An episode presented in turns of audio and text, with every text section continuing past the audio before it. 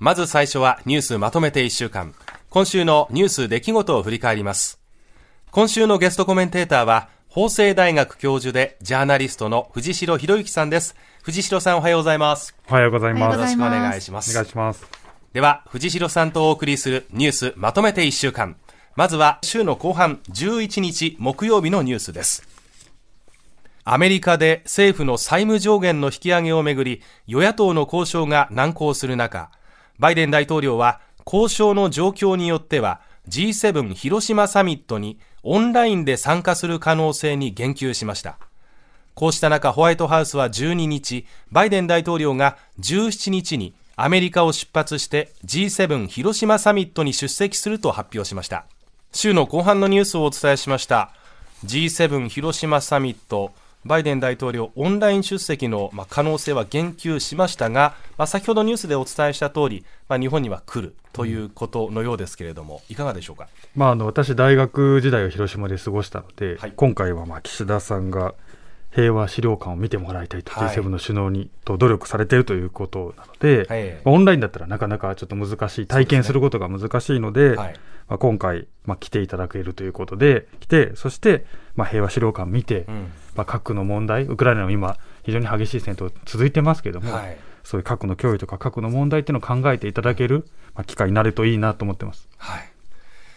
さあ、そして今週はこの他にも様々なニュースがあるんですが、月曜日です。対話型 AI チャット GPT を教育現場でどう取り扱うのか。文科省がガイドラインの早期作成に向け、今月中旬、審議会で方針を議論すると明らかにしました。あの、大学はちょっと文科省とは違うかもしれませんけれども、大学での動きって、やっぱり今、行われてるんじゃないですか？はい、多分一番まさに議論していて、えー、どういうふうなまずものなのかとか、はい、あのね、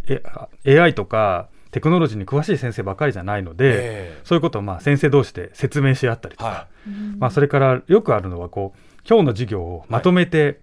くださいと、はい、まとなんか番組タイトルみたいですけど、え400字にまとめてニュースをお伝えしてくださいみたいな、えこういうのってよく出るんですね、こうレポートとかで。生徒に対してそういう課題をそうですね、学生に今日の授業をまとめてくださいみたいな、こういうのめちゃくちゃ得意なんですね。あチャット GPT が。そうなんです、はい、で、ある先生の授業をやってみたんですね、課題を僕が。はい、そして、これ見てくださいって言ったら、すごいよくできてるじゃんって。でも一部に間違いがあって、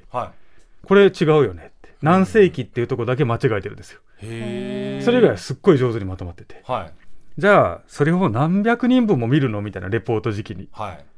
それをちょっとそれまでは、にはまとめとかなきゃいけないねっていうか、こう方向、方針を示さなきゃいけない。はい、あの、楽器が終わるぐらいのレポート時期までには、まあ、方針を示さなきゃいけないよねという感じで議論してますこれ多分同じ学校でも学部によって判断分かれたり、他の先生方との見解の相違はあると思うんですけど、他の先生は何っておっしゃってます、まあ、あの情報系の学部とかだと、すでにもうガイドラインみたいなのも出されてる。学部もあります、法政大学の中でも、まあ、私は社会学部に所属してるんですけども、どちらかというと使って、学生にも使ってもらって、それでまあこのチャット GPT っていうのはどんなものなのかっていうのをまあ理解してまあ、教育の中で理解してもらうのがいいんじゃないかっていう方向ですね。生徒さんどうですか？学生。あの、この前アンケート取ったんですよ。はいはい、まず聞いたことありますか、はい、半分ぐらいが聞いたことあります、えでも使ったことありますかってなると、このいわゆるチャット GPT とか、はい、えっ、ー、と、Bing とか、はい。えー、と3割から2割、2から3割ぐらいなので、まあ、私はあの授業で使ってレポートを出すっていう、なんか宿題だ、課題、レポート課題を出してみようかなとあえて。考えています。はあ、なるほど。まあ、レポートの時期7月ぐらいかな？そうですね。そろそろね、始まるからね。考えとかないと。そうですね。はい。それからもう一つ、火曜日のニュースですね。NTT ドコモは通信障害の時などの予備として、KDDI の回線を使えるサービスを来月から始めると発表しました。これいかがでしょうか？まあ、災害が多いですから、はい。やっぱりインフラ連携ってすごい大事で、えー、まあ、もちろんあの NTT と KDDI って民間事業者ですから、はい、安く高品質に提供していただきたいっていう気持ちはありますけれども、えー、まあ、非常にまあ昨今、インフレとか、はい、まあ、少子高齢化とか難しい、インフラ維持が難しい中で、はい、こういう連携っていうのは、他のところでも、例えば鉄道とか、えー、まあ、いろんなこうインフラ事業者でも、まあ、検討されていくべき事柄だろうと考えます、うん、やっぱり民間ですからね、安くっていうところをどこまであの切り詰められるかって難しいとは思うんですけれども、どうでしょうね、そこはやっぱ国と一体となって連携するっていうことですよね。そうですね。あとは民間事業者の中で、はい、なんか自分たちも努力するってあると思ってて、はい、例えばなんか最近すごく面白かったのは、報道ヘリとかも、はあ、これは共通運用とかが東海エリアとかであるんですね。はあ、あれも一つの災害インフラじゃないですか。そうですね。はい。だから、もし、ね、例えばネット企業と連携してカバーエリア作るとか、はい、なんかいろんなやり方が実は災害とかのインフラでは考えられるのかなと。そっか。うん、確かにね。このコロナ禍で結構記者会見とかも代表カメラで1台だけ出すとかって結構運用されてたんですよね、やっぱりそういうシェアがあることでそれこそヘリも何機も飛んでるとうるさいとかねあったり逆にご迷惑になることって多々あるのでそういう運用の見直しは確かに必要だなと今エリアもカバーできるんである一点のとこに行くだけじゃなくて、広範囲で見えるってこともメリットだそうです。そうか、うん、ここまで今週1週間のニュースまとめてお伝えしました。